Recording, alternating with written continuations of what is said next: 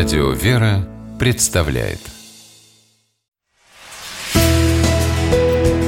Литературный навигатор Здравствуйте! У микрофона Анна Шапилева. Петербургский князь Владимирский собор – один из немногих храмов, который оставался действующим во время блокады Ленинграда в годы Великой Отечественной войны. Под бомбежками, изнуренные голодом люди – шли туда, чтобы помолиться перед его святынями, иконами Божьей Матери Казанская и Скоропослушница. Увы, не всем было суждено пережить то страшное время, а те из прихожан собора, кто пронес память о блокаде до наших дней, решили записать свои воспоминания и выпустить книгу о том, что испытали, как верили и надеялись, несмотря ни на что. Сборник воспоминаний настоятеля и прихожан князь Владимирского собора в Санкт-Петербурге о Великой Отечественной войне и блокаде Ленинграда вышел в 2010 году. Называется он «Испытание». В книгу помимо самих воспоминаний вошли документы из семейных архивов, письма, фотографии. Перед взором читателей проходят живые люди. Парень, пытавшийся бежать из эвакуации на фронт, радистка полка пикирующих бомбардировщиков, блокадники и труженики тыла. Эти и многие другие люди поделились на страницах сборника своими историями и деталями, которые может знать только тот, кто побывал в городе, окруженном врагом. Все было окрашено в охристые тона, формы военных и множество песка на улицах, которым заполняли ящики, чтобы закрыть витрины магазинов. Другие ящики, поменьше, поднимали на чердаки домов для тушения зажигательных бомб.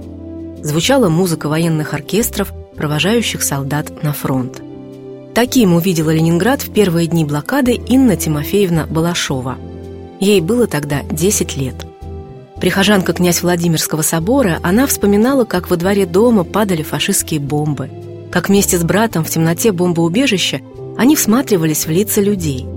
Для публикации в сборнике «Испытания» Инна Тимофеевна предоставила уникальные документы.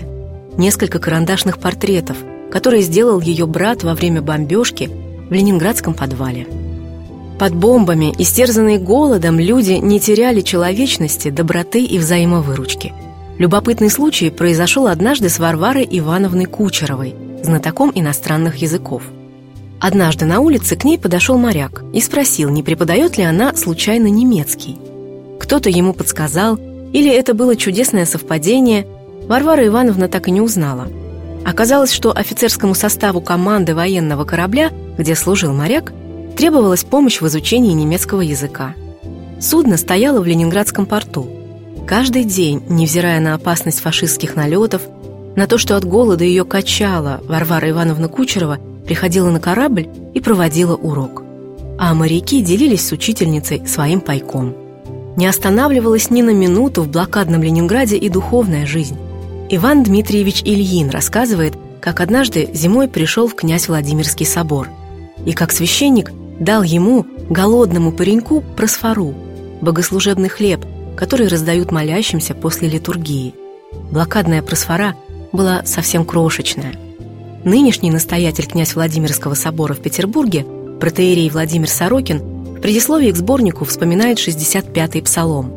«Ты испытал нас, Боже, переплавил нас, как переплавляют серебро», и говорит о том, что любые испытания даются человеку Богом не случайно – их нужно попытаться понять, проникнув в духовный смысл, как сделали это люди, пережившие блокаду на страницах книги воспоминаний «Испытания».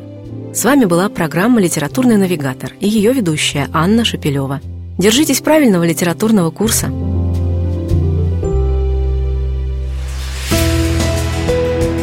Литературный навигатор.